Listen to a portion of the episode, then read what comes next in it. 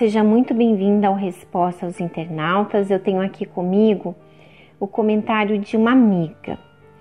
É, você sabe que aqui no blog, se você deseja expor alguma situação difícil que você esteja vivendo e você quer expor detalhes, você quer é, partilhar com detalhes aquilo que você viveu ou está vivendo, você não precisa se identificar, você pode apenas se identificar como uma amiga, tá bom? Que é o caso da nossa amiga. E ela diz: Sou da igreja desde pequena, mas quando eu tinha cinco anos, fui estuprada por um tio de uma amiguinha minha. E ele me forçou a não falar nada com ninguém. Eu, tão ingênua, assim fiz. Três anos depois, minha mãe morreu.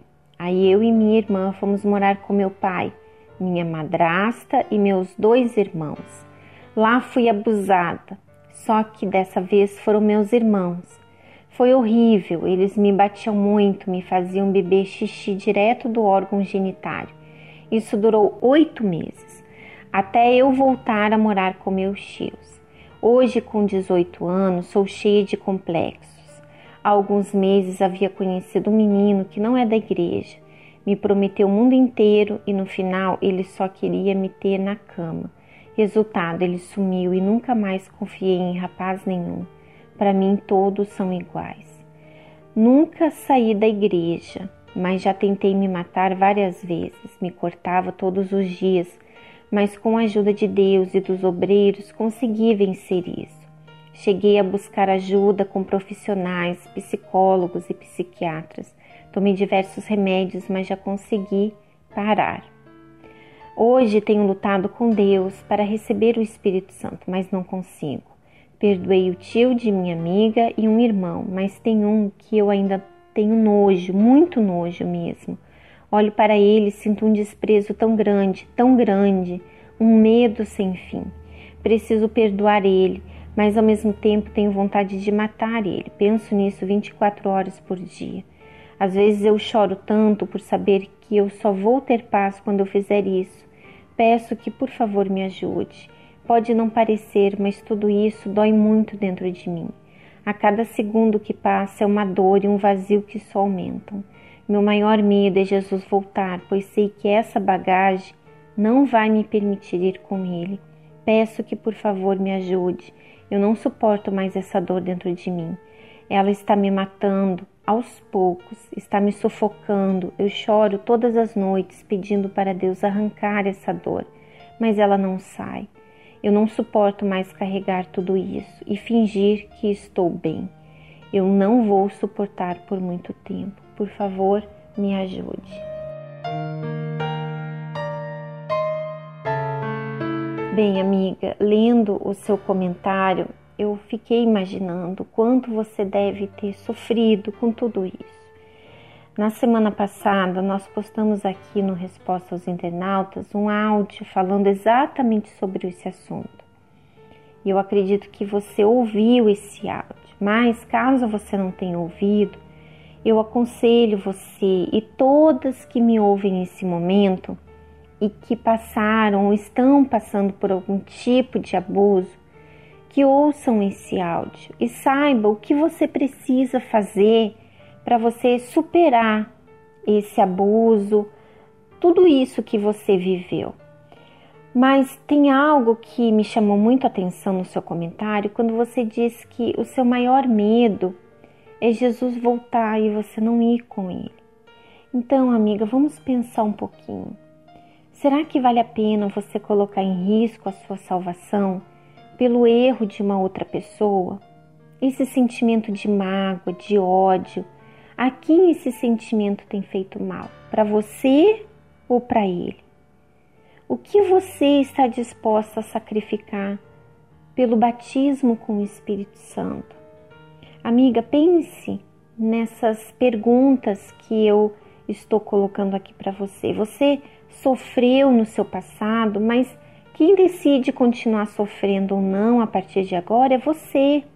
Enquanto você continuar carregando essa bagagem, você só vai estar fazendo mal para você mesma.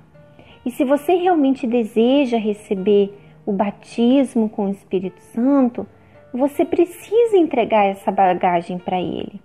Amiga, entregue isso a ele, deixa ele cuidar de você. Enquanto você não for curada desse passado, enquanto você não superar esse passado, você não vai conseguir ser feliz na sua vida sentimental. Você vai fazer escolhas erradas, você vai se deixar dominar por esses sentimentos, como você mesma diz aqui, que para você todos os homens são iguais. Não são, não são, só que você precisa ter discernimento para definir, para escolher, para detectar quem é e quem não é de Deus. Talvez você diga assim, ou você esteja aí pensando, né? Ah, você está falando isso dessa forma, como se fosse fácil, porque não é você que passou por isso.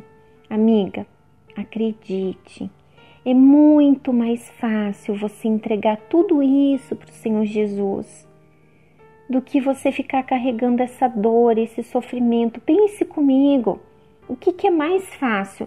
Você fazer uma oração sincera, despojada, aquela oração que você tem disposição para entregar tudo, que você já está cansado, eu não aguento mais carregar essa bagagem, eu não aguento mais carregar esse fardo, está muito pesado, está me doendo demais. Você expor isso para Deus e entregar, olha, meu Deus, eu entrego, eu entrego essas pessoas, eu entrego todas as pessoas que me fizeram mal, eu entrego nas tuas mãos, eu perdoo elas, mesmo sem ter vontade de perdoar. O Senhor sabe, eu não tenho vontade de perdoar, mas eu vou perdoar, porque eu quero ficar livre desse peso. E se você, minha amiga, você se encontra nessa condição, eu quero aproveitar essa oportunidade e orar por você, para que você que está passando por isso e você não tem forças para tomar essa atitude. Então, vamos orar. Senhor meu Deus e meu Pai, nesse momento existem muitas pessoas ouvindo e participando dessa oração. Entre elas jovens e mulheres que foram abusadas, violentadas na sua infância, na sua adolescência, ou até como adultas, de repente estão passando por isso nesse momento. Elas viveram ou estão vivendo uma dor, um sofrimento que só elas e o Senhor conhecem. Eu não sei quem são essas mulheres, mas o Senhor as conhece. O Senhor sabe quem elas são. O Senhor sabe o que elas passaram e a bagagem que elas estão carregando com elas. E é por elas, meu Pai, que eu clamo ao Senhor nesse momento.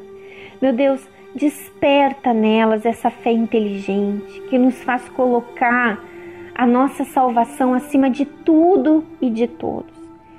E dê a elas a coragem de colocar aos teus pés todo esse passado de dor, de decepções, de frustrações e que no lugar de todo esse sofrimento, de toda essa dor, o teu espírito possa tomar posse dessa vida e que elas sejam cheias do teu espírito. Eu determino isso em nome do Senhor Jesus. E você, minha amiga, você que crê, haja sua fé, faça o que você precisa fazer, mesmo que você não tenha vontade, haja sua fé, tá bom? Nós ficamos por aqui. Um grande abraço e a gente volta a se encontrar no próximo sábado. Até lá!